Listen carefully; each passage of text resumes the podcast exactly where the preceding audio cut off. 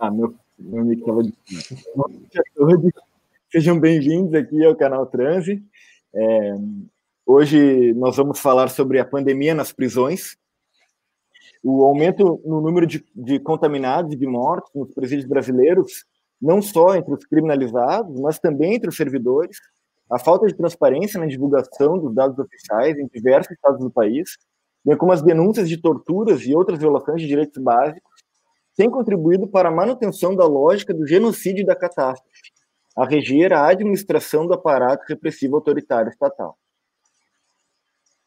Hoje, procuraremos conversar a respeito dessas diversas e complexas questões que envolvem essa situação. E para isso, nós convidamos a Camila Prando, a Marília Budó e o Marcelo Maior. A Camila é doutora em Direito Penal pela Universidade Federal de Santa Catarina e atualmente é professora adjunta de Criminologia e Direito Penal no curso de graduação e pós-graduação em Direito da Universidade de Brasília e coordena o Centro de Estudos de Desigualdades e Discriminação. A Marília é doutora em Direito pela Universidade Federal do Paraná, professora e pesquisadora com ênfase, ênfase em Criminologia, Direito Penal e Direito Processual Penal. Atualmente é professora adjunta de Direito Penal e Processual Penal na Universidade Federal de Santa Catarina. O Marcelo Maior é doutor em Direito pela Universidade Federal de Santa Catarina e adjunto na Faculdade de Direito na Universidade Federal do Pampa. A Camila e a Marília, elas coordenam, junto com outros colegas pesquisadores, o projeto Infovírus, que desde abril desse ano tomou para si atitude a iniciativa de produzir análises e checagem de fatos e discursos a respeito da situação de saúde pública no sistema prisional brasileiro. O Marcelo, ele coordena o Desgarrado, um informativo que, em seu número 1, analisou a postura discursiva do Tribunal de Justiça do Rio Grande do Sul no que concerne a privação de liberdade em meio à pandemia. Então, mais uma vez, eu dou bem-vindo, as boas-vindas a vocês três, agradeço publicamente a parceria por estarem aqui conosco. E eu quero passar imediatamente a palavra uh, para quem se sentir mais à vontade, entre a Camila e a Marília, para vocês falarem sobre esse projeto aí do Infovírus e apresentarem ele um pouco para os nossos uh, assistentes aí, por gentileza.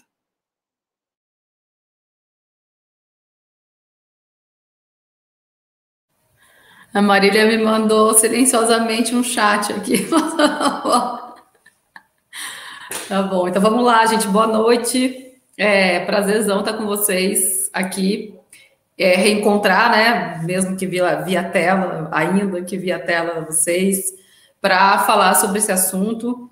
É, eu acho que, enfim, eu acho que seria legal falar. A gente pensou, né, de falar uma coisa mais breve agora. É, o projeto, o coletivo, né, o projeto do Infovírus, chamado Observatório da Pandemia nas Prisões, ele nasce com a situação da pandemia do coronavírus, né? E a partir de uma iniciativa voluntária mesmo, de alguns grupos de pesquisa, dentre os quais o grupo que a Marília coordena, um grupo que eu coordeno, outro que o Ricardo Cap coordena e o Felipe Freitas, né? E aí a gente foi, enfim, construindo uma equipe também, maioria de voluntários, agora a gente está num processo tentando, né, garantir aí um pouco mais de de consolidação do projeto, mas a ideia inicial do projeto era a gente estava diante de uma cena que era a cena do, uh, do ministro da Justiça, né, uma cena do governo federal no início da pandemia, é, um ministro da Justiça replicando uma postura do, do, do próprio presidente é, e é, dizendo que a pandemia, que o coronavírus na prisão não tinha, que estava tudo ok, que estava tudo sob controle desde o início, né? Quando, por outro lado, a gente tinha uma série de é, pareceres e manifestações de epidemiologistas, de pessoas da saúde pública, dizendo: olha, o coronavírus na prisão representa uma, uma explosão de contágio e uma, uma vulnerabilização ainda maior dessa população. Então, foi por conta, desse, inicialmente por conta desse discurso do Ministério da Justiça na época, que estava sendo comandado pelo Moro, é, de tentar, vamos dizer assim, lavar o processo do coronavírus, não está tudo certo, é, em aliança com o DEPEN, né, esse discurso fez com que a gente se movesse e dissesse, poxa, a gente precisa construir uma contranarrativa a esse discurso, né, disputar essa narrativa sobre o que é o impacto do coronavírus nas prisões. Então, a ideia surge daí, É, e, e, conforme a toda a dinâmica da expansão da Covid, das mobilizações dos grupos de familiares, é, do, dos movimentos das gestões prisionais, das, dos movimentos do Poder Judiciário, conforme isso foi acontecendo também, a gente também foi mudando no projeto nossas estratégias. Então, hoje até a gente tem é, é tratado menos né, das mentiras é, do Ministério da Justiça e até é, das inconsistências do painel do DPEM, e mais é, a gente tem tratado mais no âmbito estadual como que essas administrações têm se movido. Mas isso é muito por conta do próprio movimento. Queria só destacar, acho que três coisas, eu acho que Marília poderia avançar nisso também, se quiser é, é, que a gente, eh, nesse processo todo que a gente está envolvido, debatendo, discutindo, uma equipe enorme, que aliás a gente né, precisa fazer às vezes aqui, aqui né, Marília, que é uma, uma galera incrível, trabalhando voluntariamente e levando o projeto assim de uma maneira muito massa, com uma baita autonomia. É, é que a gente se deparou, né, durante esse processo, a gente se deparou tentando construir essa contranarrativa, tentando produzir, replicar, às vezes, dados ou replicar discursos, né, sobre a pandemia, a gente se deparou é, com uma... É, com uma com uma visibilidade maior das administrações prisionais do que a gente vinha vindo até agora, né? Então, assim, de repente, só para chamar atenção disso, para ver se a gente discute isso mais tarde, de repente, as administrações prisionais dos estados, né? É, elas, eles passaram a ter um papel muito relevante é, nesse processo de formação, até de formação de opinião, mas de formação e de produção de dados em relação às questões relativas à saúde, à doença, à morte dentro do sistema prisional, que não é uma novidade, a pandemia no sistema prisional agrava uma situação que a gente sabe que é, é, é estruturante, estrutural, né? Mas que passa a criar aí uma gramática sobre a saúde da população prisional na opinião pública que é uma gramática, vamos dizer assim, é, uma novidade, né? Em grande parte dos, dos estados e, da, e do cenário. É isso, mas sem ressaltar isso, mas a gente pode discutir outras coisas. Show de bola, obrigado. Vamos passar a bola para a Marília, então. Olá, pessoal, boa noite. É um prazer, uma satisfação estar aqui com vocês hoje. É, fazia tempo que não nos víamos, mesmo pela tela, né, Camila, né, Marcelo? Então, estou muito feliz mesmo de poder ouvir vocês e participar dessa oportunidade. É, eu também quero destacar o papel dessa equipe incrível, né, e também dos outros dois coordenadores, professor Felipe Freitas e professor Ricardo Cap, do grupo de criminologia crítica da, da Universidade Estadual de Feira de Santana, e, e destacar também que, no fim, esse projeto ele acabou tendo participação de pessoas de várias regiões do país, o que tem tornado também bastante interessante a forma como esse funcionamento em rede é, tem sido construído. É, bom, eu entrei, então, né, junto com o grupo Poder Controle Dano, que, são, que é um grupo formado por, é, principalmente por estudantes da Universidade Federal de Santa Catarina, da Universidade Federal de Santa Maria, e a partir daí nós é, optamos, né, por fazer em determinado momento, depois, né, que, como a professora Camila ali falou, é, a gente é, teve essa tentativa, né, de, de nos adaptarmos às mudanças que vinham também acontecendo no próprio enfrentamento da pandemia em relação ao, aos governos estaduais, principalmente, nos dividimos em regiões, né, eu fiquei coordenando principalmente as regiões sul e sudeste, é, com o auxílio também do professor Felipe Freitas. E ali, essa questão do destaque da, das secretarias estaduais também foi bastante interessante, principalmente também é, em uma, é, digamos, uma forma de resposta também a provocações sistemáticas que estavam sendo feitas pelas próprias defensorias públicas, né? Ah, chegando ao ponto de, em estados, como foi o caso do Espírito Santo, ações civis públicas serem propostas para provocar essas secretarias a produzirem esses dados, porque os dados simplesmente é, ou não existiam ou simplesmente não batiam, né? não, não, não podiam ser conferidos com a realidade. É, e sem esses dados também tudo se torna mais difícil, e aí acho que o Marcelo vai poder falar bem sobre a questão do, do projeto das decisões, eu vou antecipar um pouquinho também a parte de Santa Catarina a esse respeito, né, porque é, uma, um dos movimentos, né, que foram que surgiram por parte das defensorias públicas foi justamente a de tentar fazer com que o judiciário reconhecesse o que os epidemiologistas, que a Camila citou antes, é, destacaram sobre o risco da, da, contaminação pelo coronavírus dentro das prisões, prisões superlotadas, prisões onde é, há doenças, né, inclusive respiratórias como a tuberculose, doenças de imunodeficiência, como é o caso do HIV, enfim, se espalham com uma rapidez bastante impressionante, que aparecem em uma quantidade muito superior do que dá população livre, né, então o risco era muito grande, então, essas defensorias tentaram né, fazer com que a recomendação número 62, que foi emitida lá pelo Conselho Nacional de Justiça, ainda no começo da crise, em março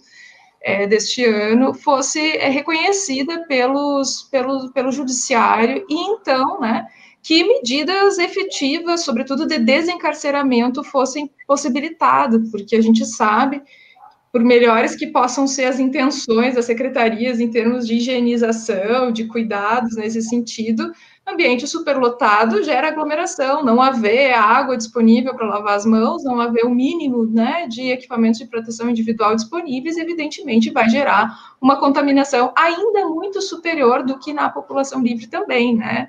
Inclusive, uma das epidemiologistas, enfim, estudiosas essa questão do cárcere, Alexandre Santos, entre outros autores que trabalharam com a questão da saúde nas prisões, escreveram um artigo ainda em março, é, mostrando né, que enquanto na sociedade livre, em torno é, de duas pessoas são contaminadas por cada pessoa infectada, na prisão isso poderia ser elevado né, a 10 pessoas para cada contaminado. Então, quer dizer, é, isso né, é o que a ciência estava nos mostrando e a Organização Mundial da Saúde vinha fazendo todas essas recomendações. Evitar né, aglomerações, então, implica necessariamente em atacar a superlotação do ambiente prisional. E, enfim, as defensorias elas foram bastante habilidosas nesse sentido, né? Os familiares de presos também procuraram muito, foram muito fizeram protestos porque não tinha informações em relação né, aos seus familiares que estavam na prisão, porque a primeira medida, justamente, que foi realmente implementada no território nacional, em todo o território nacional, foi a suspensão das visitas. Quer dizer, algo que é o mais caro, mais importante, justamente para a vida das pessoas que estão privadas de liberdade, foi a primeira coisa a ser suspensa.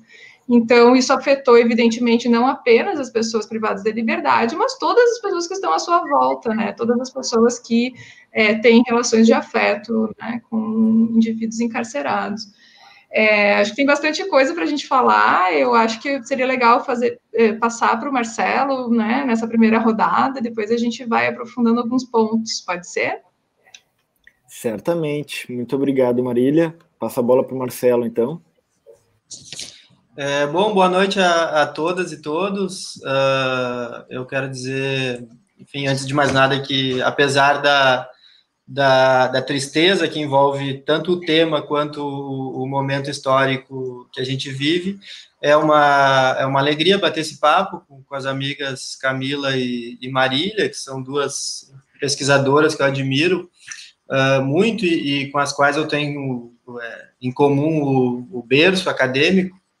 É, aliás, no, no, final do ano passado, né, antes de saber que tudo que aconteceria, é, estivemos é, juntos lá na, na, ilha de Santa Catarina.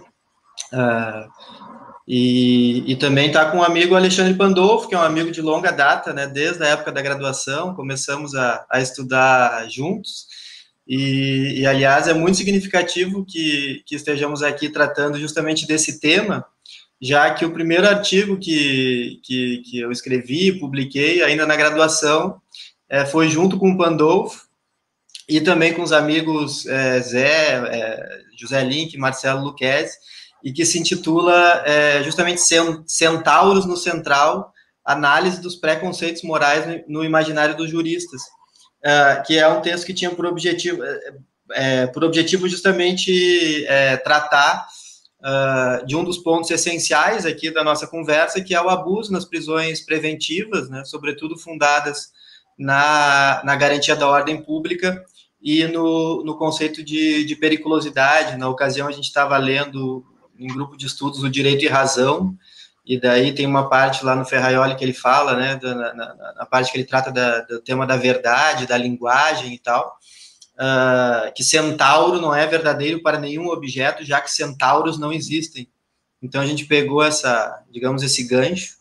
É, o texto era para se chamar Centauros, Fadas e Gnomos. Hoje eu andei mexendo na, na no material uh, desse, desse texto e, e verifiquei isso. Uh, mas é justamente então tratava dessa de, desse tema do abuso das prisões uh, preventivas é, fundados no, na, na, garantia da ordem pública e no conceito de periculosidade, que é o conceito central né, da operacionalidade do sistema penal, é, apesar da, da, tentativa que o sistema penal tem é, de tentar esconder esse, esse segredo né, e apresentar só o que a Rosa Maria Cardoso da Cunha chamou de, de fachada de ouro, ou sua pose liberal, né? Uh, e que depois a Vera Andrade abordou isso na ilusão de segurança jurídica, e a própria Camila na tese de doutorado dela, né? Uh, uh, apesar dessa pose liberal que o direito penal faz, o conceito central da, da, atuação do sistema penal é a, a, periculosidade, a noção de periculosidade. Então, é, foi, foi ao pensar sobre o, o que dizer hoje, eu reencontrei esse texto lá da graduação e, e o amigo Pandolfo. Uh, e também, então, agradeço ao Moisés, né, do, do Trans, ao coletivo todo, uh, que inclusive conta com uma das principais uh, especialistas na questão prisional no Rio Grande do Sul, que é a, a Marcele. Ah, enfim, também, assim, introdutoriamente, eu acho que, que é, para a gente iniciar a conversa, no, quando as atividades de ensino foram paralisadas, nós é, focamos na pesquisa, e aí foi, é, enfim, quase que inevitável tratar do tema da, da pandemia nas prisões, que, é, digamos que preocupou todo mundo que trabalha com, a, com o tema. É, como a Camila colocou, nós tínhamos na a época lá, né, o ex-ministro, ex-juiz uh, Sérgio Moro, que, que nós sabíamos, enfim, todo mundo sabia que não ia fazer é, nada minimamente adequado para lidar com a, com a situação. Então, no contexto do, do, do, núcleo do Pampa de criminologia, que nós também fundamos mais ou menos na, na, nessa mesma época, no início do ano, é, nós nos concentramos na dimensão regional. Né? Eu, eu, sei que o trânsito tem uma, uma audiência nacional, então a nossa região é a região da fronteira do Brasil com, com o Uruguai e com a Argentina, a região do Pampa, do Rio Grande do Sul. Uh, então, nós é, focamos na, na situação carcerária da nossa região, é, e aí, a partir, fizemos, num primeiro momento, uma análise é, dos dados do, do Geopresídios, que, que, o, que, é, que é um sistema do Conselho Nacional de Justiça preenchido pelos próprios, é, preenchido às vezes, às vezes não preenchido, né, mas que deve ser preenchido pelos próprios juízes da, da execução penal, e também os dados da SUSEP do Rio Grande do Sul, da Secretaria, da, da Superintendência de Serviços Penitenciários do Rio Grande do Sul. E aí, nesse primeiro momento, ainda em março, abril, é, nós largamos esse primeiro boletim informativo, que, que era a ideia é, justamente de, enfim, de, de, de, lidar com esse tempo da pandemia, não aguardar a, o tempo próprio de uma publicação científica, por exemplo. Então, a gente, é, por isso, a criação desse boletim, chamado Desgarrado, que faz uma alusão também a, aos despossuídos, aos pobres aqui do nosso, do nosso é, sul do país.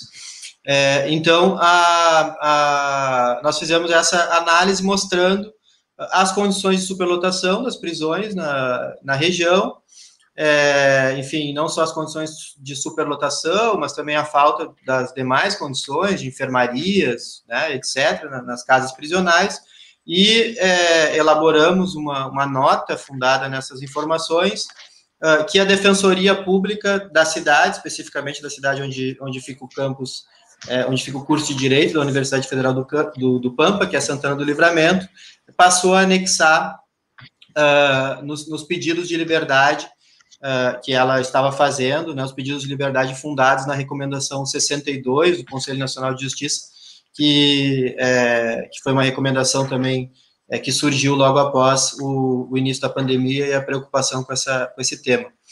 Uh, depois, num segundo momento, nós, é, enfim, aí foi com, com, com, em ambos os casos, né, é, quando eu falo nós, é, sou eu e, e, e, e, as, e os estudantes da, do curso de Direito da Unipampa, uh, que se juntaram a, a, esse trabalho, e aí no segundo momento nós fizemos uh, uma pesquisa é, sobre a atuação do Tribunal de Justiça do Rio Grande do Sul no contexto da, da pandemia. É, diante da pandemia e diante da recomendação 62 do CNJ, as pessoas presas, presas preventivamente ou presas definitivamente, passaram a fazer pedidos de liberdade, então nós nos, nos dedicamos a é, verificar de que modo o, o, Tribunal de Justiça decidiu, sobretudo os habeas corpus impetrados, é, é, questionando essas, essas prisões.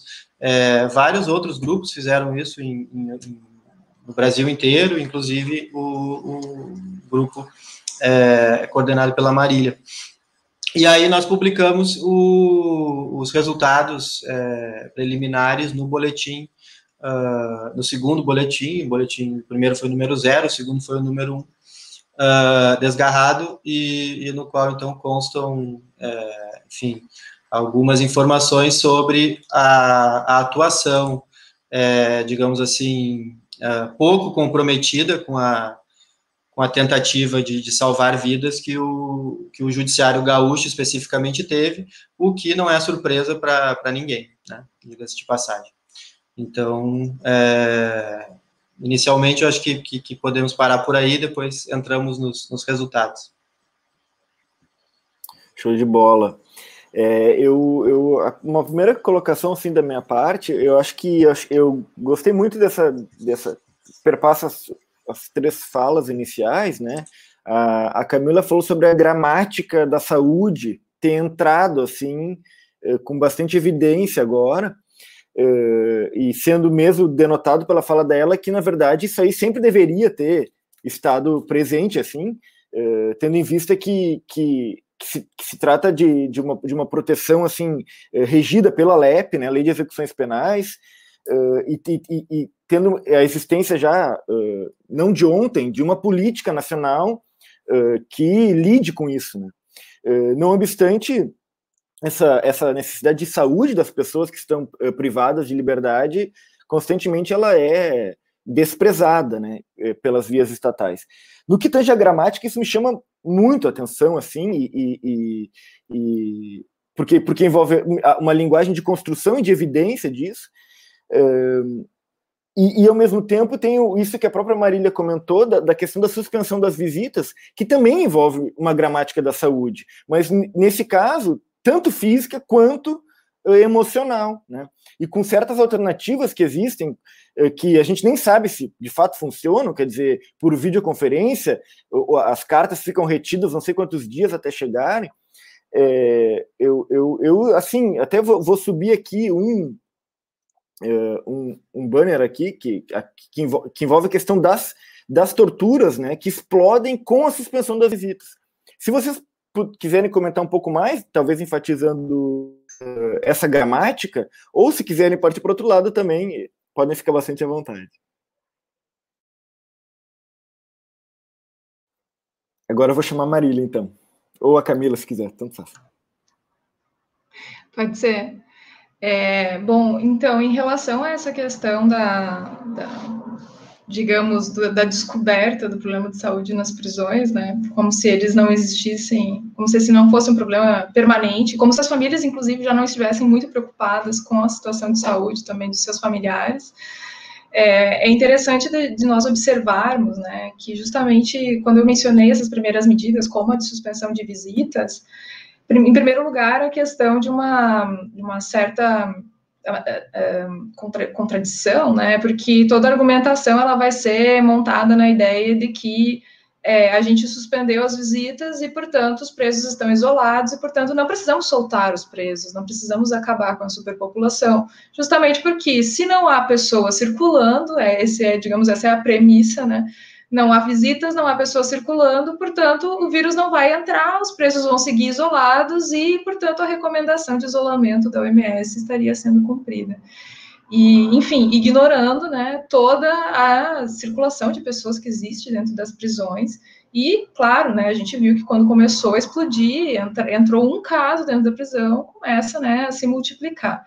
E aí tem dois pontos importantes, né? Acho que primeiro a gente olhar para a questão dos servidores também, que continuaram, né, indo para suas casas e voltando todos os dias, e portanto é, fazendo com que esse vírus pudesse circular e ao mesmo tempo se colocando em risco, né? Um risco bastante importante. A gente teve um número de mortes entre servidores também bastante importante. A gente tem o boletim do CNJ tem atualizado semanalmente os números relativos tanto a presos, pessoas presas, a adolescentes internados no sistema socioeducativo e a servidores tanto das prisões quanto do sistema é, socioeducativo. E é, né, aquela, o gráfico é um gráfico permanentemente ascendente, né? A gente tem aí um, números. Depois eu vou olhar como é que está o dado mais atualizado para que eu possa repassar.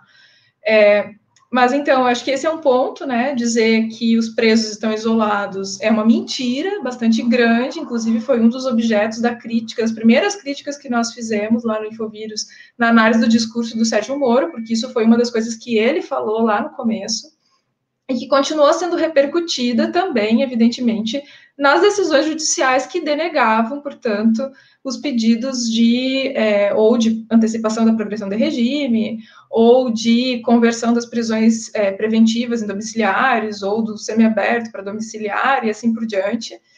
É, então, baseando-se nessa mentira, né, fake news. então, esse é um primeiro ponto.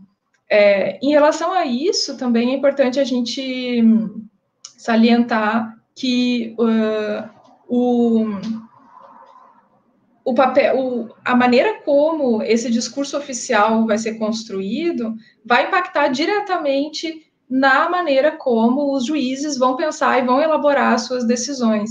Então, esse é um, um aspecto que vai aparecer claramente. O, o maior aponta isso junto com o seu grupo lá no Esgarrado. Na pesquisa do nosso grupo também isso ficou bastante evidente, inclusive com a participação, no caso do Rio Grande do Sul, que é o nosso estado, do Conselho Regional de Medicina, que fez o desfavor de lançar né, um parecer é, técnico dizendo justamente isso. Então, quer dizer, os, os, magistrados, né, os desembargadores, principalmente, nós analisamos o caso, né, decisões de desembargadores, é, se apoiaram firmemente nesse parecer, né? Ah, e é evidente que esse parecer acabou sendo bastante criticado, porque ele não tinha nenhum fundamento científico, e o próprio Cremers acabou emitindo uma nota dizendo que eles estavam emitindo um parecer baseado é, em uma situação abstrata e não da, na situação das prisões concretas, é, especialmente do estado do Rio Grande do Sul, que Agora, é interessante a gente pensar né, as consequências disso, né, a maneira como isso efetivamente impactou, e nós encontramos isso. O parecer do Cremer das decisões do TJ são mais impactantes do ponto de vista do resultado da decisão do que a própria recomendação do Conselho Nacional de Justiça. É, e aí, qual, que tem a base científica, que está dentro da, do, da argumentação da maior, maior organismo né, internacional que está lidando de fato com essa pandemia, que é o MS, e, no entanto, é o Conselho Regional de Medicina que acaba de fato impactando. E aí, claro, né, a gente também não pode ser ingênuo né, e, e achar que é, os, os desembargadores foram enganados também pelo CRENERS. Né? A gente sabe que essa é uma posição, é, enfim, sistemática, né, de denegações desses habeas corpus, que todo o discurso é, com raras exceções dentro do Tribunal de Justiça do Rio Grande do Sul e do Tribunal de Justiça de Santa Catarina, que nosso grupo estudou, é, a, o discurso, a construção da argumentativa, quer dizer, o, o ele, ele parecer, ele veio, na verdade, simplesmente para corroborar uma ideia pré-existente, né, quando foi lançada a recomendação 62, ela foi muito mal recebida pelo judiciário de um modo geral e, evidentemente, pelos executivos também. Então, Acho que esses dois aspectos são interessantes da gente olhar né, com calma. Queria também é, pensar um pouco essa questão da saúde, tentando organizar aqui duas.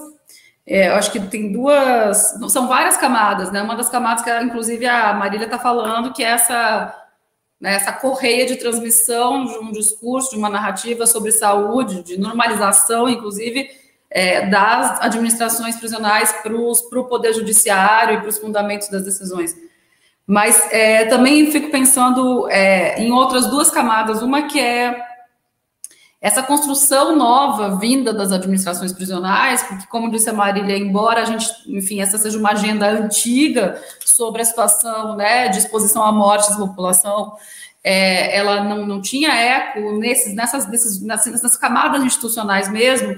É, essa, essa esse lugar né, da ideia da saúde prisional, ela vem é, numa métrica né, na produção de dados, né? Então tem uma produção, por mais que seja uma produção construída a partir do sigilo e tudo mais, mas de uma construção de dados que vão apagando, né, os rastros de violência na prisão, né? Então, assim, esses dados eles ou eles apresentam, né, as administrações prisionais apresentam dados absolutamente é, incompatíveis com o que está acontecendo, ou fazem, às vezes, de, um, de, uma produção de dados eficiente, como acontece no Distrito Federal, mas que, por outro lado, tem várias estratégias também de apagamento de rastro de violência. Então, eu acho que tem isso, a, a questão da saúde aparece, mas aparece primeiro num sentido de apagar né, os rastros de violência dentro da prisão. A gente está falando sobre isso, mas é, produzindo uma imagem, uma informação de apagamento dos rastros de violência. De todo modo, eu acho que talvez seja um lugar interessante de disputa, né? Porque, de repente, as pessoas começaram a falar do PENASP, né? Do, do, do, do Serviço de Atenção Primária ao, serviço, ao, Sistema Prisional, que é um programa que existe há bastante tempo e que se começa a descobrir que várias, vários estados não implementaram o PENASP nessas, nessas unidades, né?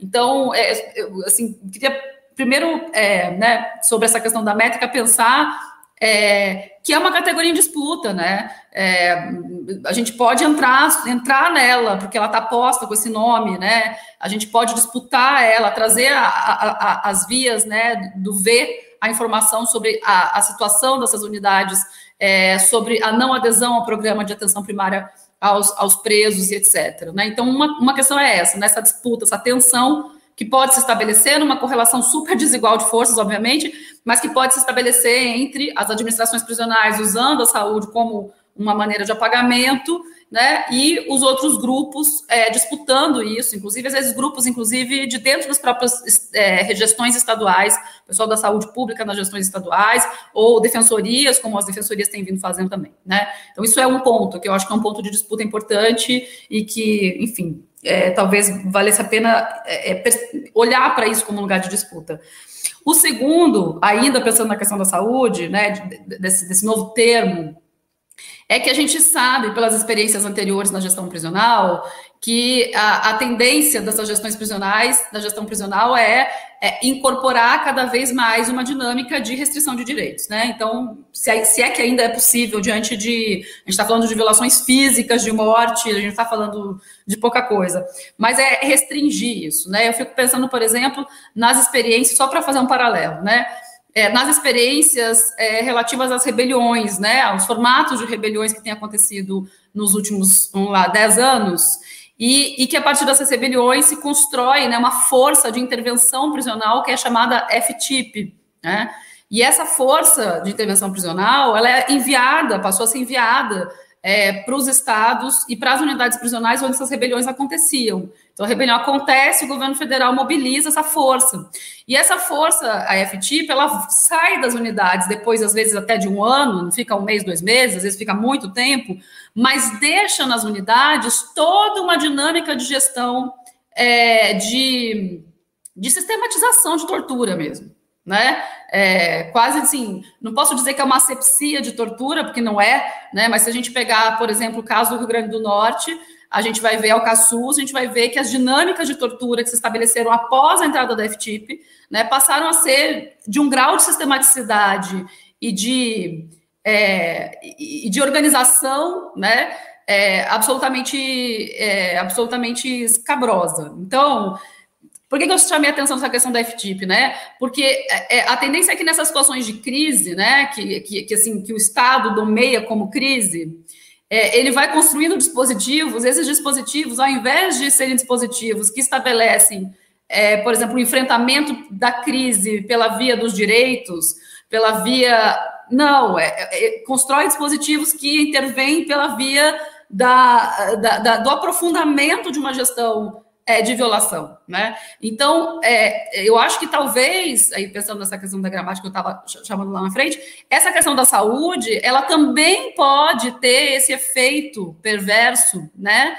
É, que pode garantir uma permanência, não é? Quer dizer, uma coisa que vai ficar só na pandemia, que depois passar da pandemia, é, esse modo de gestão pode permanecer, mas que desde o início aparece na gestão das unidades prisionais não como forma de garantir direitos, mas como forma de limitar esses processos, né, de, de, acesso à informação, de controle social da prisão e etc. Né? Então, foi em nome da saúde que se interrompeu as visitas de familiares, foi em nome da saúde que os familiares passaram a não poder entregar os seus é, os, os alimentos, os produtos de higiene é, que, que, dos quais as famílias dependiam. Depois, as gestões prisionais começam a admitir que esses produtos de higiene entrem, mas só de alguns familiares, os cadastrados, os outros não podem. Ou seja, é, assim, torturando a vida das pessoas que estão dentro da prisão e fora da prisão, em nome de uma gestão da saúde, quando a gente sabe que não está sendo feita essa gestão de saúde. Por quê? Porque eles mantiveram a sua população prisional,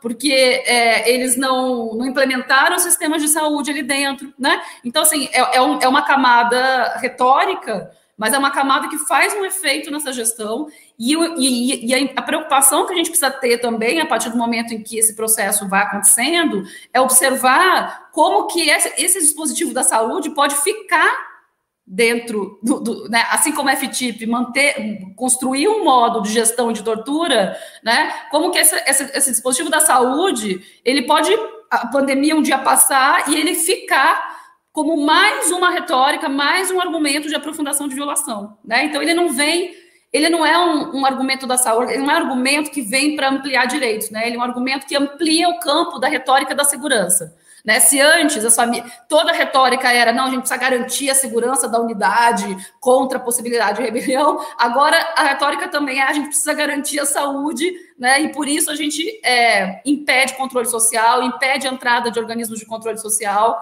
é, que é o que já aconteceu aqui no DF, enfim. Uma série de desdobramentos que a gente precisa estar atento é, e percebendo como que eles vão se deslocando aí.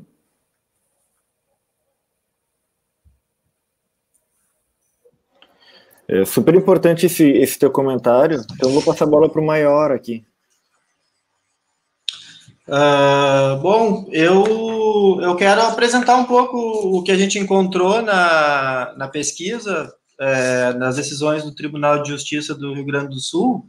Antes, é, eu só quero, enfim, trazer um pouco é, do contexto prisional aí para nossa para nossa audiência a partir de uma narrativa é, de um companheiro que, que lá já, já esteve.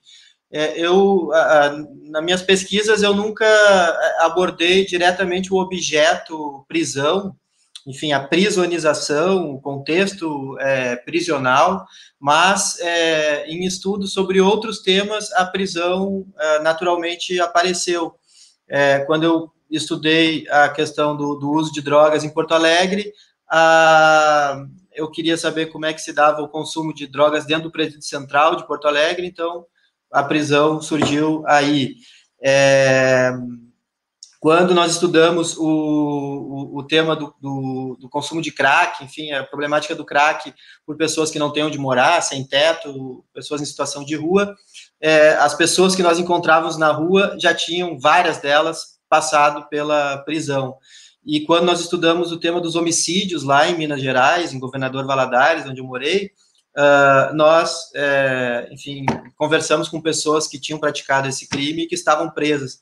Então, a prisão sempre é, rondou aí a, a, a, as minhas pesquisas. E daí eu queria só, então, trazer aqui o, o, o, o Israel, que quando eu conversei com ele, ele estava trabalhando de gari, e, e, que já esteve dentro do Presídio Central de Porto Alegre, ele conta um pouco é, como é que é, né, uma, uma cela, ele está contando aqui da é, chegada, e ele diz uh, que geralmente a gente chega e vai para o canto do rato, que é o, o canto embaixo da jega, que é a parte que eles chamam de banheiro.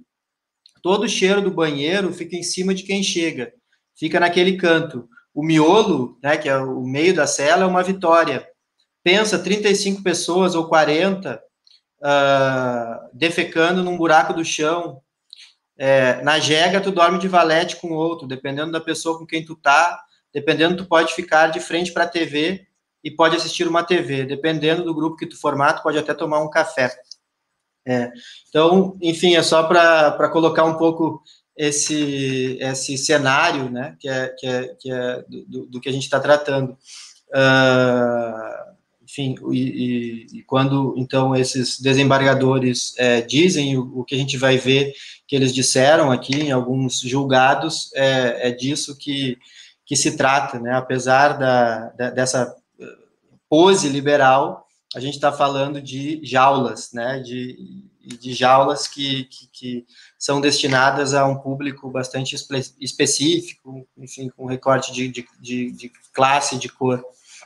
É, então, aqui, uh, só apresentando um pouco as, uh, o que nós encontramos, eu não vou, enfim, os detalhes, digamos assim, quantitativos, uh, o pessoal pode, assim, detalhes quantitativos, o pessoal pode ver lá no, no boletim, mas só algumas pinceladas é, dos habeas corpus que é, tiveram julgamento do mérito, porque vários é, não tiveram, porque, enfim, perderam um objeto, a pessoa já foi solta em primeiro grau, ou porque não foi conhecido, porque o sujeito não, não, não fez o pedido da maneira correta e tal. Dos que tiveram julgamento de mérito, deu um universo de 205 decisões que nós analisamos, 92% foram é, denegados pelo, pelo Tribunal de Justiça. São habeas corpus, é, o argumento era a, a, a, recomendação 62, a problemática da pandemia, a necessidade de descarcerização diante disso. É, se, a, se a gente separa só os crimes sem violência ou grave ameaça, e aí aqui nós incluímos o tráfico, naturalmente, é, que embora seja considerado equivocadamente, né, enfim, muitas vezes ele, o, o tráfico não goza, digamos assim, da, da, da, condição jurídica dos crimes que são sem violência ou grave ameaça, mas evidentemente que um, um comércio, né, uh, uh, pode ser considerado um delito sem violência ou grave ameaça. Uh, enfim, um crime, eh, sobretudo o tráfico de, de maconha, por exemplo, né, que é uma substância já lícita em grande parte do mundo, foi a grande vencedora das, das eleições norte-americanas foi a, a, a, maconha, que foi legalizada em, em grande parte do, do território norte-americano. Uh, então, é, nesses, apenas nos casos de crime sem violência ou grave ameaça, é, 10% dos habeas corpus foram concedidos. Então, mesmo nesses casos, né, uh, nós tivemos uma, um, um, nível de concessão bastante baixo. Nos crimes com violência ou grave ameaça, daí aqui é importante dizer também que os habeas corpus refletem a, os números da população prisional. O que a gente vai encontrar é uh, tráfico, roubo, furto, é, enfim, uh, em geral é isso, né? E depois alguns outros uh, homicídios, né? Delitos sexuais, mas é isso que vai se encontrar, não vai se encontrar muito mais do que isso. então, nos crimes com violência ou grave ameaça, o número baixa para 6% de concessões. Ah, nós separamos também só o, os habeas corpus em casos de pacientes que, que, que, são do grupo de risco. Aqui, claro, tem questões metodológicas, porque depende do. Enfim, eh, aqui é, é casos nos quais o TJ reconheceu que o paciente era do grupo de risco. Então, nessa hipótese, só 12% dos habeas corpus foram concedidos. Ou seja, mesmo nos casos em que o sujeito era do grupo de risco, só 12% dos habeas corpus foram concedidos, que é um número baixíssimo. E dos pacientes que não fazem parte do grupo de risco, 7% foram uh, concedidos.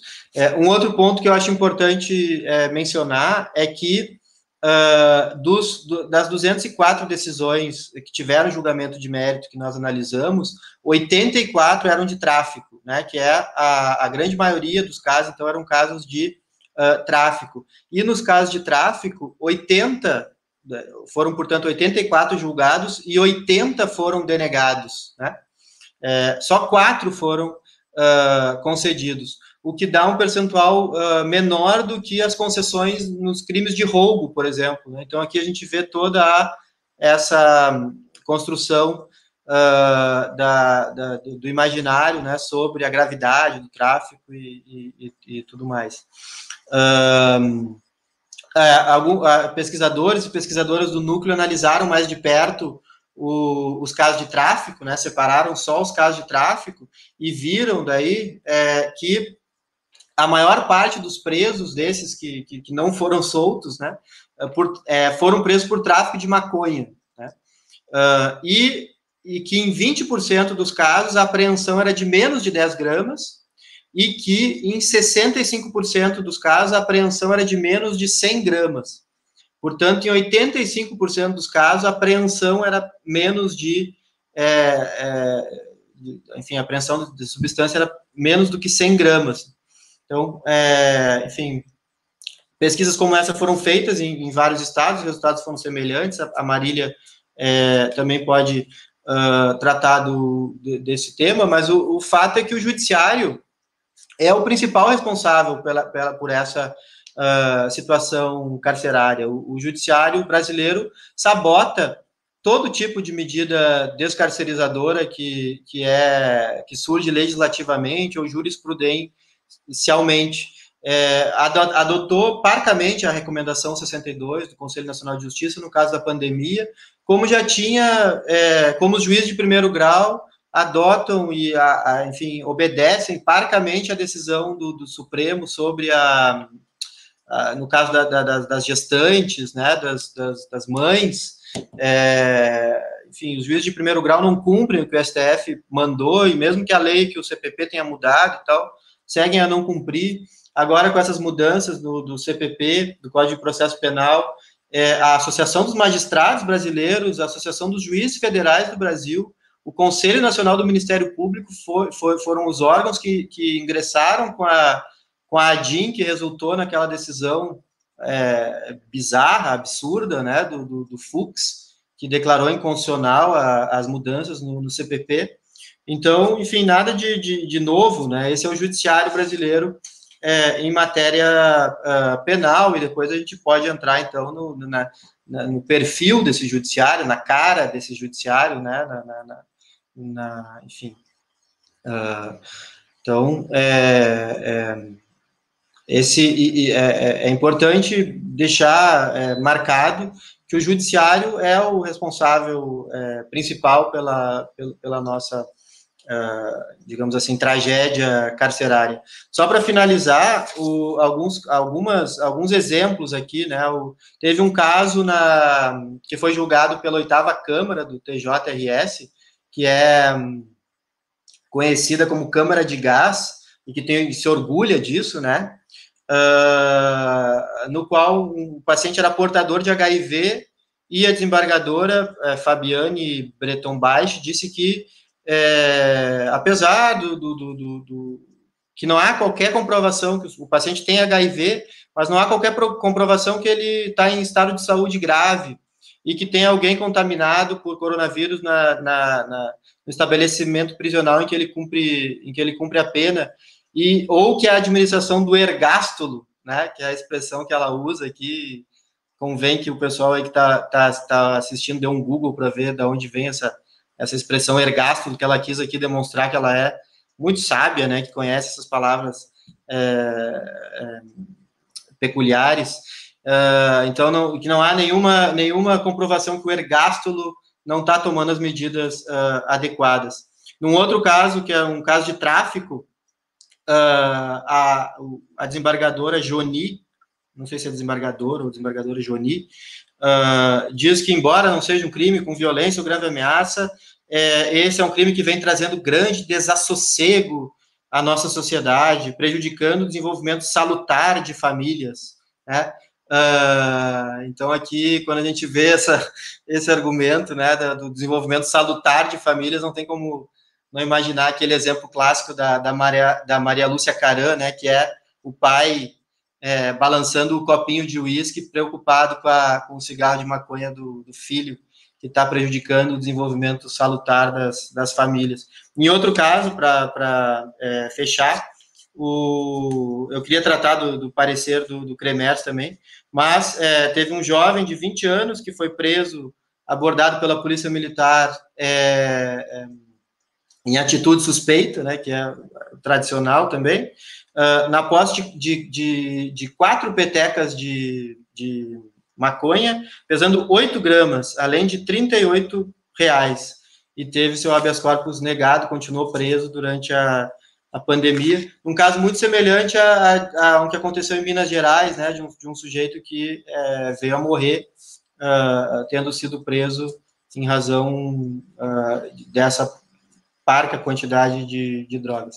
Então, só para fechar, o, o, no Rio Grande do Sul, o, várias decisões estão, é, no, no, caso do TJRS, fundadas nesse parecer que a Marília comentou, absurdo, do, do Conselho Regional é, é, de Medicina, que dizia, em síntese, que o melhor era que, os, que, os, que, que, que, mesmo os presos do grupo de risco ficassem presos, que eles estariam mais seguros na prisão, o parecer é, diz isso uh, expressamente, é, e é, esse parecer, então, uh, foi o fundamento de muitas decisões que denegaram o, o, os habeas corpus, ficava muito mais fácil para o desembargador é, denegar, dizendo ah, se o médico disse que, que, que, que melhor é que ele fique preso, então melhor é que, que fique preso, enfim, reeditando um novo, uh, enfim, um novo é, momento desse dispositivo médico jurídico que a gente conhece bem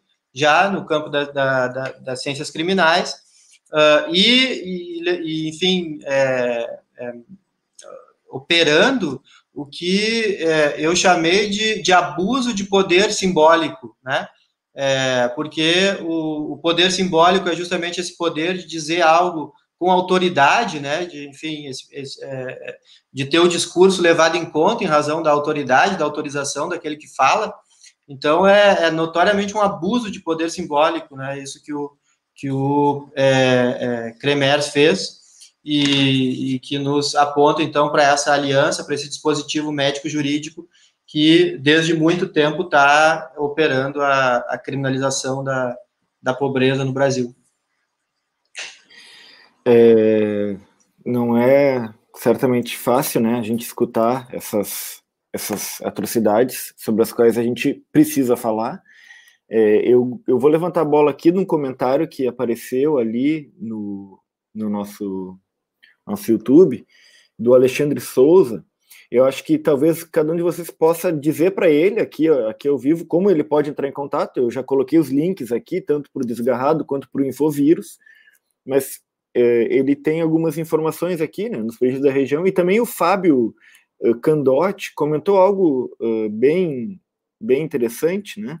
No Amazonas, após a passagem da FTIP, a administração local criou o grupo de intervenção penitenciária, formado por PMs, e que atua no cotidiano das unidades prisionais.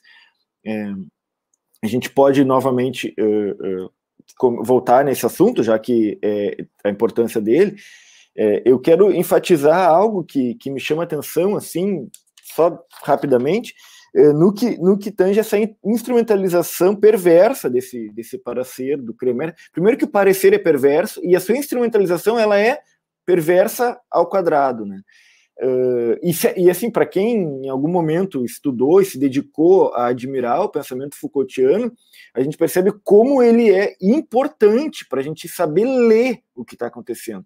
Porque se se trata de uma disputa pela linguagem, a gente tem que saber realmente entender o que está em jogo por exemplo, essa expressão que, que o Mora recolhe de uma das decisões ali, eu até coloquei num dos comentários aqui, né, ergástulo, uh, para se referir ao cárcere, né, ergástulo era um edifício romano para correntar escravos. Então a gente tem realmente o âmbito da linguagem ele, ele é cada vez mais mais o nosso campo de disputa. É, então assim dentro dessa dentro dessa articulação discursiva assim Quer dizer, como a Marília comentou, como é que a gente pode falar de algo abstrato? Como é que a gente pode falar abstratamente, melhor dizendo, de algo tão, tão concreto como é a morte, né? como é a produção da morte, fazer morrer? É, então tem toda essa articulação assim de, de, discursiva assim que, que, que para mim é, é, uma das coisas que, que mais me chama a atenção assim a própria Camila comentou em nome da saúde né se, se consegue se justificar o absurdo que é uh, o assassinato, ou, ou deixar morrer, ou fazer morrer. E isso envolve assim algo como é, uh, tanto o estado de exceção, portanto, biopolítica de um lado, necropolítica de outro lado, enfim, vocês poderiam, talvez, gostariam de comentar algo sobre isso, ou levar também o debate para outro âmbito? Isso foram as associações que, que, que me ocorreram, assim.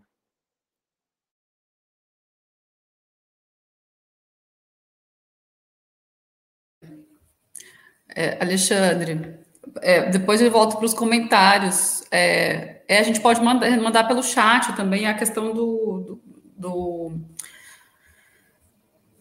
Quando perguntaram como é que a gente. Deixa eu falar já agora, porque a Marília está respondendo lá também para o Alexandre. Alexandre, super interessa para a gente, né, poder divulgar esses dados e a gente conversar sobre isso. A gente tem esse, esse canal no Instagram, né, Marília? E a gente recebe as informações pelo canal do Instagram. Você pode mandar uma mensagem para a gente no Infovírus Prisões do Instagram e a gente faz um contato com você. E é super bem-vindo isso. É, em relação ao que você estava falando, Alexandre, eu fiquei me lembrando do, desse, dessa, desse conceito de ubuesco que o Foucault usa, né? Na, no livro Os Anormais, é, e aí eu fui procurar a passagem dele aqui que fala, porque assim, esses, esses pareceres do. Esses pareceres médicos absurdos, porque aqui também no DF já aconteceu, a gente tem vários pareceres do CREMED, é absurdo, mas são vários outros pareceres que têm essa, essa característica dessa autoridade médica, né? E que depois são apropriados né, convenientemente pelo judiciário para fazer o que ele sempre faz, que é não, não desencarcerar, manter as prisões, né? E o Foucault fala nesse, nesse texto Os Anormais sobre esse poder ubuesco, né? Que é um poder grotesco, né? Um meio de discurso infantil, né? Que o desqualifica como cientista, quando foi precisamente pelo título de cientista que o convocaram, né?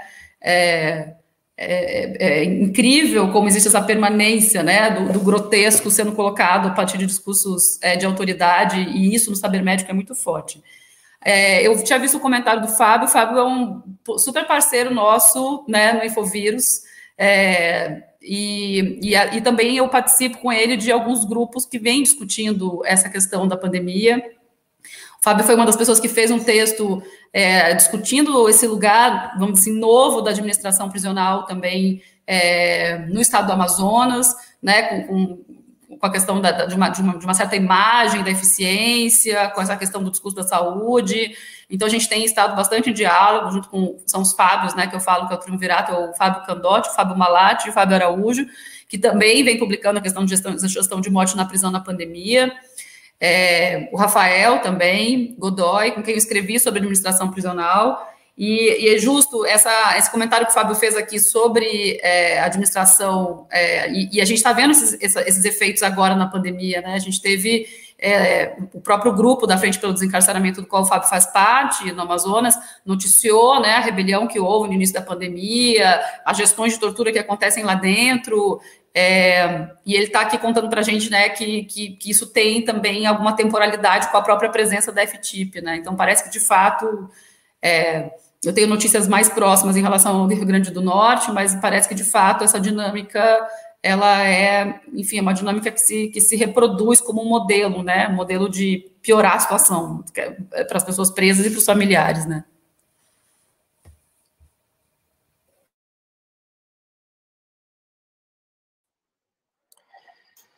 Talvez a Marília gostaria de falar alguma coisa?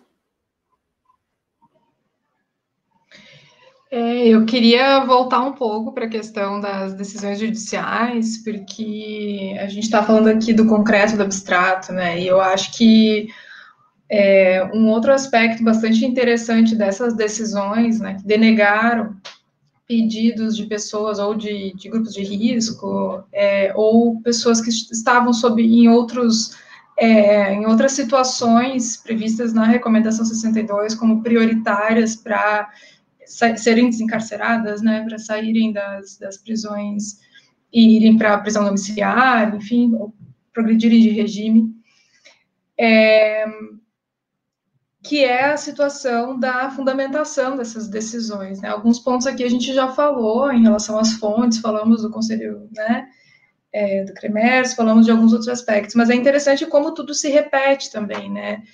É, a questão das drogas, que foi mencionada pelo Marcelo, eu queria destacar a situação das mulheres nessa, nessa perspectiva, né? Nós fizemos também algumas algumas filtragens nos dados que nós uh, analisamos, justamente por é, porque o grupo que o Marcelo coordena, o grupo do Pampa de Criminologia, tinha, eles tinham feito as análises né, até 6 de maio, nós começamos em maio e finalizamos em julho é, a coleta de dados, aí tivemos é, 1.600 e poucas decisões que passaram pelo formulário para pesquisa quantitativa, e é muito interessante, assim, que o fato, né, de nós termos é, trabalhado com uma amostra, que não é uma amostra, portanto, tem um número grande de decisões analisadas, que os padrões são exatamente os mesmos, quer dizer, em relação à fundamentação. E eu queria destacar aí a questão da gravidade abstrata do delito e da consideração do crime de tráfico de drogas, independentemente da quantidade da droga, como um crime de elevada gravidade e que fez não só com que pessoas com sérios problemas de saúde deixassem de, de é, cumprir pena em prisão domiciliar, mas também fez com que mulheres, né, que estão abrangidas também é, pela própria norma né, processual penal em relação à prisão preventiva, de poderem cumprir as suas prisões é, preventivas é, através de prisão domiciliar, quando tem filhos menores de 12 anos, ou quando são responsáveis, né, por pessoas com deficiência, que é a sistemática, na verdade, de completa invisibilização dessa situação e de uma um completo descaso, na verdade, com uma determinação que é legal, Quer dizer, aqui a gente não está nem falando simplesmente do quanto a recomendação 62 frisou a necessidade de essas mulheres também irem para prisão domiciliar, mas nós estamos falando de uma situação que está definida legalmente desde o Estatuto da Primeira Infância em 2016, que foi reiterada pelo STF através de um HC coletivo em 2018. É, e daí reiterada também na recomendação 62, continua sendo ignorada. E isso acontece tanto nos tribunais que a gente estudou, né, as decisões do TJ do Rio Grande do Sul e do TJ de Santa Catarina, quanto no Superior Tribunal da Justiça também. É, foi publicado um, um texto curto de análise a respeito das decisões do STJ, especificamente sobre mulheres, que foi pensado pela Manuela, que também é uma estudante da Universidade Federal de Santa Catarina, que eu orientei e ajudei na redação mas que mostra, revela, na verdade, que dos pedidos que foram feitos durante a pandemia, proporcionalmente, nós tivemos mais denegações, no caso de mulheres com filhos que alegavam a situação, do que no período anterior é, ao período da pandemia. É, e nesse sentido, quando a gente analisa as fundamentações, a gravidade abstrata do crime de tráfico de drogas é bastante, aparece, né, numericamente de, se sobressai, é, mas principalmente aquela discussão que tem sido feita por tantas pesquisadoras no, a respeito dessa perspectiva da maternidade no cárcere, que é essa, esse julgamento moral a respeito de como essa mulher exerce a sua maternidade ou como ela exerceria a sua maternidade se estivesse em casa no cuidado dos filhos.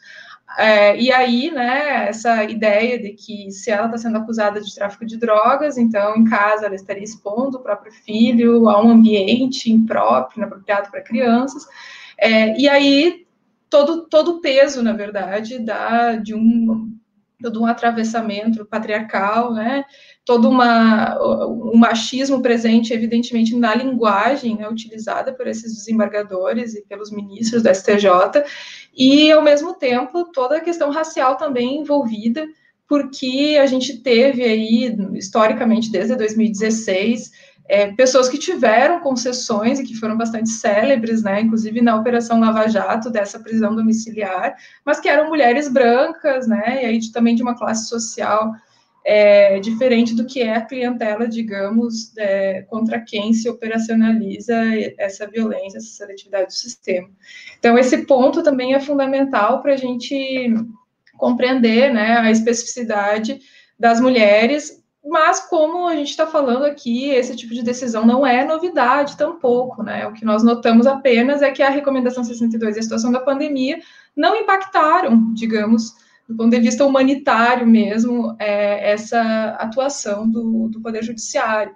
Isso aparece também em relação à situação do sistema socioeducativo, né? Alguns levantamentos também foram feitos, também publicamos no site do Infovírus, é, uma pesquisa que foi feita uma, pela pesquisadora Patrícia Silva, junto que foi é, que tratou justamente sobre decisões de internação provisória que foram é, de, é, internações provisórias que foram é, prorrogadas para além do prazo que está previsto legalmente no sistema socioeducativo, baseado na, na, na situação da pandemia, o que é uma enorme inversão, né? Você dizer que é possível você exceder prazos que prejudicam, então, as pessoas que estão sob custódia, é, em nome da pandemia, ou seja, é, a recomendação 62 ela vai exatamente no sentido oposto, né? Isso não deveria legitimar mais prisões, isso deveria né, legitimar o desencarceramento. Então, é interessante que para todo lado que a gente olhe, né, tudo acaba sendo convertido em mais controle, mais encarceramento.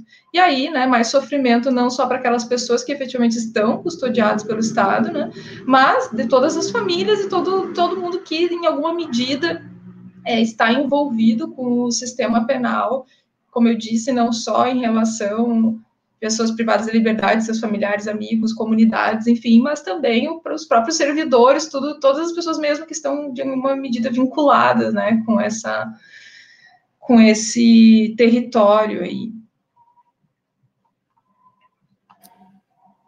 É, é, é, é essa, ainda bem que tu chamou essa questão da, da, das mulheres presas e, e, grávidas e que às vezes têm os seus filhos nessa, nessas condições, né? Que é que não só devido à pandemia, isso é uh, o, o cúmulo da violência, um dos, um dos cúmulos da violência estatal, né? mas na pandemia é, agrava-se uh, exponencialmente. É, so, sobre toda essa questão das, da, que a gente está falando da linguagem, assim, do, do de, dessas decisões, me lembrou muito o filme Justiça. Eu devia ter procurado aqui é, para poder indicar, daqui a pouco eu vou fazer isso, é, porque é, é, muito semelhante, assim, quer dizer, o cara lá tá com a, ele, ele tem AIDS, e só que, como o Marcelo comentou, né, só que é, ele, ele tem que provar o improvável para alguém, para ele poder receber o direito dele. Então, é, é quase que como se nunca ele, nunca ele conseguisse Nunca ele conseguiria provar isso. Já está decidido de antemão, digamos assim, que ele não vai ter isso.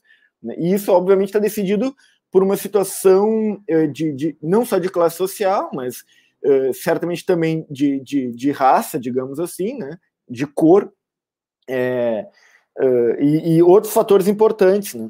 Tem uma, algo no, no, no, no, trabalho que, do Desgarrado ali, desse número um, que me chamou muita atenção. Eu queria perguntar para vocês o que, que vocês acham disso, porque dentre os raríssimos casos que conseguiram a libertação, né, tem um que é uh, o, o, um dos que conseguiu a libertação é um idoso de 73 anos condenado por estupro de vulnerável.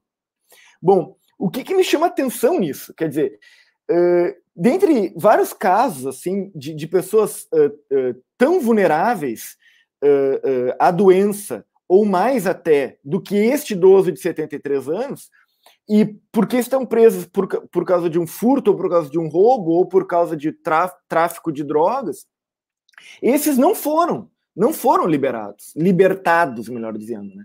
Mas um, esta pessoa, a Marília caiu, daqui a pouco ela deve voltar. Mas esta pessoa uh, uh, foi, uh, foi liberado. O que me chamou a atenção que seja um caso de estupro, quer dizer, por que será que foi um. Por que será é, é, ficou uma pulga atrás da minha orelha isso. Quer dizer, é claro que para um abolicionista, como eu me considero, isso deveria ser tratado, obviamente, por outros meios, e o cárcere ele reproduz outra coisa. Mas, mas dentro de toda uma estrutura jurídico-política, nós somos capazes de socialmente permitir a libertação de alguém condenado por estupro, mas não permitimos a libertação de, de, condenados por outros crimes. Me parece que tem algo da estrutura uh, machista também envolvida nisso.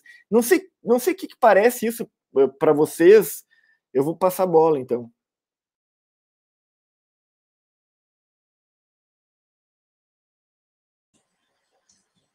É, eu eu estava procurando aqui e porque tem o dado do por, dividido por crime, né? Então é interessante ver isso que nos no, os habeas corpus em caso de tráfico é 4,5 76% apenas foram concedidos, ao passo que nos crimes contra a liberdade sexual, 7% foram é, concedidos, né? Então, enfim, é, nós tivemos mais concessões em, em, delitos contra a liberdade sexual do que, por exemplo, em delitos de, de tráfico.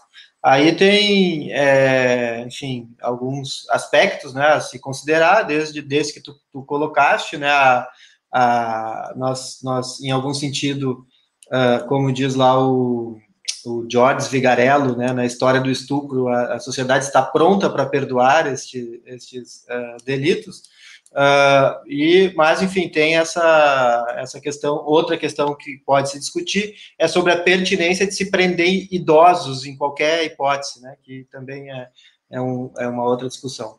Uh, no, enfim, é, é, acho que é importante mencionar uh, que tem algumas exceções nas decisões do, do Tribunal de Justiça uh, nós encontramos algumas decisões, sobretudo decisões do, do, do desembargador. É, Para mim foi interessante, porque fazia horas que eu não mexia nessa, nesse, nesse material assim de decisões judiciais do Tribunal de Justiça do Rio Grande do Sul. Então eu descobri, por exemplo, que a quinta Câmara Criminal, que era a Câmara mais interessante da nossa época lá, não, não existe mais, né? Uh, mas tem algumas decisões que, que vão é, em sentido contrário. O desembargador Jaime Neto votou vencido várias vezes e criticou com veemência a, o parecer do, do Cremers, inclusive num caso no qual, é, estava falando a questão da linguagem, né, o, o, agora me foge o nome do desembargador, que estava num caso justamente de, de no qual o sujeito estava preso é, em delegacia, que é um outro ponto, né, no Rio Grande do Sul, até pouco, pouco tempo atrás, é, nós estávamos com vários presos em delegacias, e não só presos dentro de, de automóveis, de carros, de ônibus da, da, da polícia, presos amarrados em, na, na, porta da delegacia, enfim, né? Uh, então era um caso desses, era um preso em delegacia no qual o desembargador Jaime votou é, vencido e o, e o voto vencedor é, dizia que, que contraria o bom senso e a lógica soltar agora essas pessoas, né, diante desse, enfim, diante, sobretudo, ele cita o parecer do, do Cremers. Então, é, tem algumas exceções, mas, uh, na verdade, o que a gente achou foi uma baixíssima adesão do Tribunal de Justiça ao cumprimento da recomendação 62, em razão dessa, dessa concepção político-criminal fundada, sobretudo, na ideia da, da periculosidade e da equivocada interpretação sobre a, a problemática das drogas, enfim, né, que fundamenta a, a maior parte das, das uh, decisões. Eu acho que também vale mencionar que, no, especificamente no caso do Rio Grande do Sul, no início da, da pandemia chegou a haver uma, uma diminuição sensível da população carcerária de 41 mil para 38 mil, e depois, agora, agora há pouco, eu dei uma olhada ali no, no dado da SUSEP, já voltou para 40 mil e tanto, já quase voltando para o patamar é, de, de março.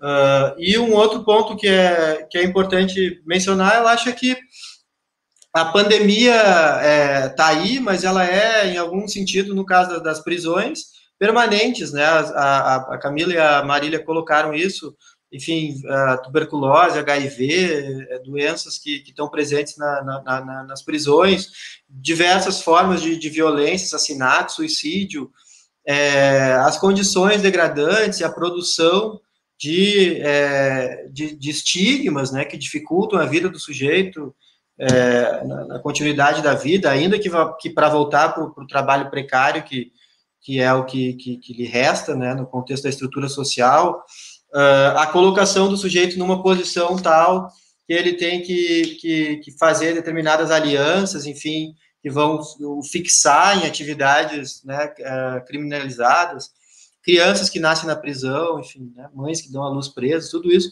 ocorre desde, desde muito antes da, da pandemia. E é, é, é, é só para fechar, é, é claro que isso enfim, né, nós sabemos a relação da, da, da punição, da prisão com a, com a estrutura é, social, então, enfim, isso não vai mudar por, por boas intenções ou por boas concepções uh, político-criminais, mas de qualquer maneira as, as, formas de descarcerização já estão colocadas há, há muito tempo, né? Uh, na dimensão político-criminal já se sabe há muito tempo da necessidade de revisar a política de drogas, de legalizar ao menos a maconha, é, de, enfim, estabelecer quantidade mínima de droga para tráfico, transformar furto, enfim, né? Várias medidas que, que a gente é, sabe que, que, que, já estão colocadas há muito tempo. E na dimensão judicial também, né? O, o enfim, uh, no fundo, os juízes, as juízas teriam condições de, de, ao invés de decretar prisões preventivas, não decretar, né? É, já seria um, um primeiro caminho para alterar essa situação. E aí o que o que tem o que, o que é fundamental discutir mesmo, creio, é, é o poder judiciário, né? É entender por que, que o poder judiciário é uh, assim, né? O, o, que eu diria é que é, é, parafrasearia o Cazuza, a burguesia não se preocupa com a dor da, da vendedora de chiclete.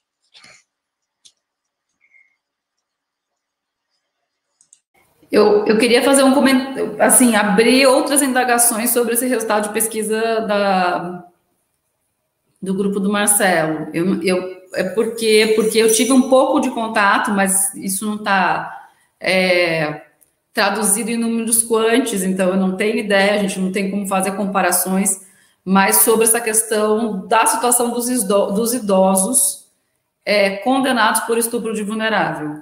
Me parece que isso é um grupo de pessoas presas mesmo, né? Então, eu posso estar enganada, mas São Paulo tem uma unidade prisional, se eu não estou enganada, que é, que é de idosos, que foi um dos focos de contaminação principal de, de Covid, de óbitos, por exemplo, e uma boa parte de, das pessoas que estavam lá, se eu não estou enganada, eram condenadas por estupro estupro e estupro de vulnerável. E aí me chama atenção também, porque Roraima, eu, eu, eu baixei alguns processos de Roraima, é, de pessoas que foram a óbito por Covid-19 declarados oficialmente, e aí também a gente tem os três casos de idosos que vieram a óbito, pediram, é, pediram liberdade. Um dos processos que eu abri era assim, mas uma documentação extensa sobre a condição de vulnerabilidade de saúde dessas pessoas, desse, desse sujeito especialmente. Ele morreu, ele não teve, ah, inclusive, essas loucuras né, de, de processo do sistema de criminal, porque o Ministério Público estava, assim, a, a, advogada pedindo, juntando documento, ele tinha diabetes, ele tinha mais de 70 anos, e documento para lá e para cá, e, é, e no meio disso estavam recontando pena por remissão, e o Ministério Público estava discutindo que tinham remido mais pena do que deveriam, assim, no meio, no meio da pandemia e no meio dos pedidos de liberdade, a preocupação do Ministério Público era essa, esse cara morreu. Eu estou colocando isso porque é, é, essa diferença percentual ela é muito pequena, né? É, 7 e 5%, eu acho, e a gente talvez precisaria pensar nessas outras experiências também, porque eu acho que tem uma complexidade aí para pensar a questão do estupro, né? Primeira coisa que me ocorre é todo o discurso que, que, que, iniciou né, essa ideia de que não podemos sair soltando, que era a coisa da soltura, né? Como é que é que eles chamavam? A soltura indiscriminada. Que é, que, é, que é mobilizado pelo Ministério Público, que foi pelo Ministério da Justiça, eles até criaram um nome, o Ministério da Justiça na época criou, né? Desculpa, é, Camila, o, o, nosso genial Sérgio Moro, soltura vírus. Soltura vírus, solta vírus, né? Isso, é isso lá. É, então, e, só que vocês lembram, né, que o, a, os grandes exemplos é, para dizer a gente não pode sair soltando indiscriminadamente, é como é que a gente vai soltar homicidas e estupradores, né? Então tem essa mobilização aí que a gente não pode esquecer. E aí eu fico pensando também quem são essas pessoas que realizam estupro que estão efetivamente condenadas, né? Pensando e suspeitando, é, por exemplo, de processos de racialização, né? De, ou seja, de alguma maneira, ainda que seja uma sociedade machista, quando entram na prisão essas pessoas que estão atravessadas por esses processos né, de exclusão, a gente não, não sabe se dá para a gente pensar, é, é, pensar, tipo, ah, estupro não importa tanto, né? Agora temos problemas, de fato, porque se você está falando, por exemplo, daquele caso, que era um, um caso de condenação por estupro, de vulnerável e parece que era da filha ou da neta, etc., a gente precisaria pensar em uma mobilização de equipamentos públicos. Como é que eu vou fazer uma prisão humanitária do cara, né? E, e, e, e mobilizar uma rede de equipamentos para que eu consiga também, enfim, é uma situação super complexa e que o judiciário realmente não quer dar conta, né? Daí, nesse caso, ele fala, encaminha para não sei aonde. É engraçado que os juízes se sentem gestores de segurança pública quando decidem, mas não se sentem gestores da justiça que eles estão é, que eles estão colocando aí. Então, é, é, enfim, acho que tem aí também algumas camadas para a gente pensar em relação a essa questão do estupro. Ótimo, maravilha. Será que a Marília quer comentar algo sobre isso? Então, é, a gente ainda não terminou de compilar os dados também do, do, em relação aos crimes, né? E aí eu não vou conseguir complementar em relação à nossa pesquisa especificamente. Mas como a gente está se aproximando do, do, do, nosso teto, eu vou só fazer um destaque de um aspecto que nós mencionamos algumas vezes, mas que eu acho que deveria talvez ser é, destacado, que é a questão das manifestações de familiares de presos que foi uma realidade em todas as regiões do Brasil durante esse período e que, é, de fato, levou à pressão, a uma pressão real a administradores de presídios, a próprias secretarias estaduais, e, inclusive, a questão do retorno das visitas, né, ela, ela foi, está sendo, né, retomada gradualmente com vários problemas que têm sido também denunciados por, pelos meus familiares, mas é bastante interessante de, de nós notarmos, né, o quanto a questão também das é, redes, a maneira como a internet também tem é, feito com que essas mobilizações apareçam mais, estejam mais visíveis, né? E apesar da total é, negligência dos meios de comunicação de massa é, de noticiarem de fato essas demandas que são demandas absolutamente legítimas. Então, as frentes estaduais pelo, desencarceramento têm também atuado junto a familiares de presos, familiares têm criado associações de familiares, o que tem também, então, é, levado a mudanças nessa política, ainda que com, atravessados por todas essas complexidades e contradições que a gente tem destacado aqui. É, o Felipe Freitas, que é um dos nossos parceiros do Infovírus, compilou um pouco as informações do nosso próprio trabalho, né, de de checagem e de acompanhamento da situação da pandemia nas prisões, sobretudo nos últimos meses, né, que como a Camila falou na introdução, a gente tem cada vez mais atuado, né, num foco local, trabalhando mais com a situação dos estados, seja na abordagem dos dados das secretarias estaduais, seja mesmo no contato com as pessoas que estão é, fazendo essas reivindicações, enfim. E, e enfim, a, a, esse, esse levantamento que ele fez, né, foi justamente de que a, as, as, as manifestações foram registradas em seis, sete estados, né, é, que pelo menos até setembro, os, os, dados que a gente viu foram de nove é, manifestações, a gente teve mais de setembro para cá, e, inclusive, no próprio estado do Rio Grande do Sul, o início de outubro, né, viu uma greve de fome generalizada aí, é, por parte dos próprios presos dentro das instituições prisionais, justamente solicitando a volta do, das, das visitas, o retorno das visitas. Então, uma série de outros de outros tensionamentos que vão aparecer para além também da questão das rebeliões, né? Nesse tempo a gente teve também notícias de rebeliões no Amazonas, em outros lugares ameaças também de rebeliões em Minas Gerais, situações que ficaram também mal explicadas, né, que a gente também não tem muitas informações e, e estamos é, atentas e atentos a isso. Então, acho que é interessante a gente também olhar para esse outro lugar, né, para além do lugar das autoridades executivas e judiciárias, olharmos para esses atores e atrizes que estão aí buscando um protagonismo e que seguem sendo sistematicamente invisibilizadas. E acredito que seja também nosso papel, né, olhar e ouvir essas demandas e acompanhar esse processo também. Ótimo, ótimo. É, é, a gente combinou, né, um horário aqui até as nove e meia, já é quase.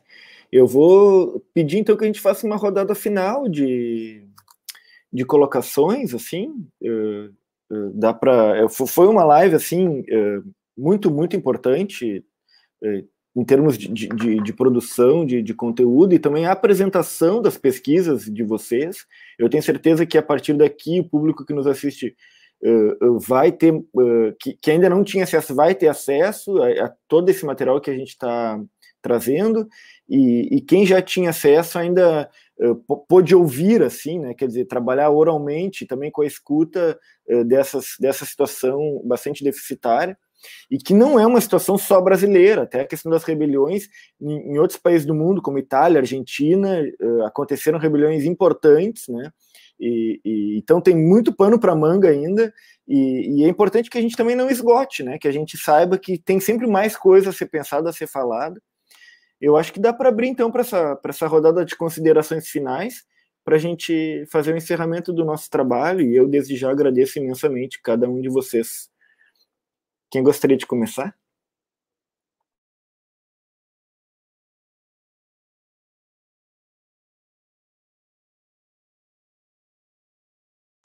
Se quiserem, eu posso aproveitar, então, que eu já estava falando.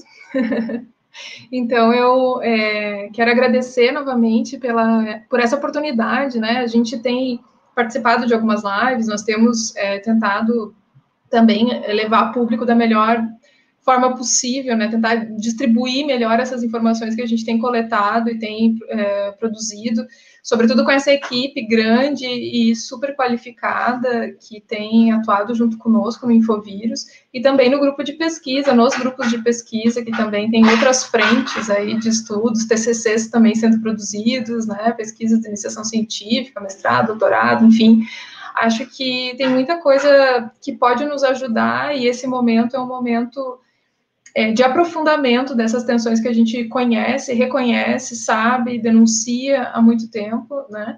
Então, acredito que também seja é, interessante, né, do ponto de vista analítico, para a gente compreender essas dinâmicas e ver é, aquilo que nós já falamos, né, o que, que tem de continuidade, o que, que tem de novidade, né, em relação a essas, a essas tecnologias, né, de, de poder, de controle, e ao mesmo tempo o que, que tem de novo do ponto de vista das próprias movimentos sociais, próprio esses outros lugares, né, que também há tempos, é, principalmente do, do, ponto de vista abolicionista, a gente fala sobre essa necessidade, né, de, de trabalhar com familiares, com as comunidades, né, que não, não existe possibilidade de, de pensar alternativas, né, à própria prisão, senão através né, desses é, desse, dessa, enfim, compreensão sobre a complexidade que está colocada em termos de relações de poder, de controle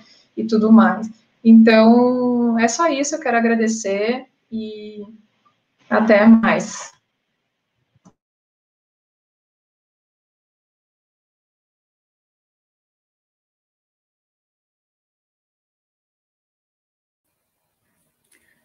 Vamos lá, então, também vou, vou ser bem breve. É, também agradecer o convite do Alexandre, a oportunidade da gente estar aqui também juntos, né? Juntas, é, se encontrando de novo por meio dessa tela. Eu sempre falo porque isso eu acho um, um pouco desgastante, né? Mas é o que temos e a gente tem que fazer uso disso. É, mas é só na expectativa de a gente poder fazer isso pessoalmente também. É, acho que, é, assim, acho que para mim, agradeço muito a Marília ter tratado dessa questão, né, que, que, é muito cara para o Infovírus, né, que a gente tem, que é essa questão da relação com as redes de familiares, né, e que a gente tem é, tentado é, é amplificar essas vozes, dar mais visibilidade, é, porque é uma luta enlouquecedora, né, essa luta é, das familiares, dos familiares, né? E mais enlouquecedor e torturante agora nesse momento.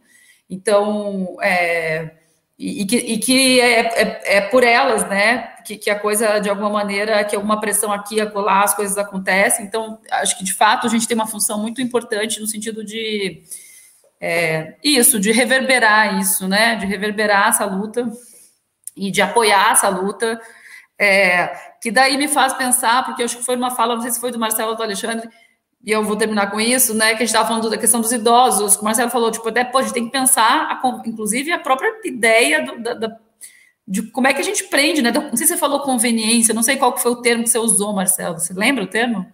Não era conveniência, era. Não lembro Hã? o termo. Não lembro o termo, não. Você falou um termo, né? Que não era conveniência, era um termo mais, mais assim. Pertinência, mais... não sei. Enfim. Pertinência, né? De ter pessoas idosas presas.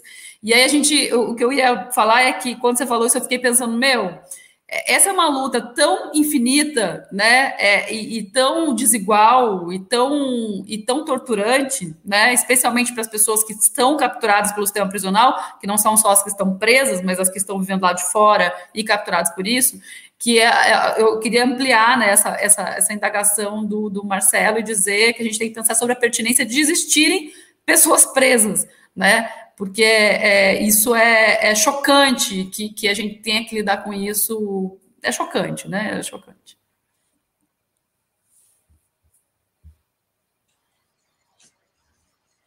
Eu também quero só é, agradecer, enfim, dizer que é, é um prazer ter, ter reencontrado, ainda que, que, pela tela, as amigas Marília, Marília, nós já tínhamos né, feito uma, uma, uma conversa uh, lá pelas, pelas bandas da, da Boca do Monte, virtual também, uh, sobre o mesmo assunto, e, e, encontrar a Camila também, que, que enfim, é, já, já expressei para ela várias vezes a minha admiração pelo trabalho dela. Uh, boa noite para a Olivia e para o Antônio aí na, no Planalto Central.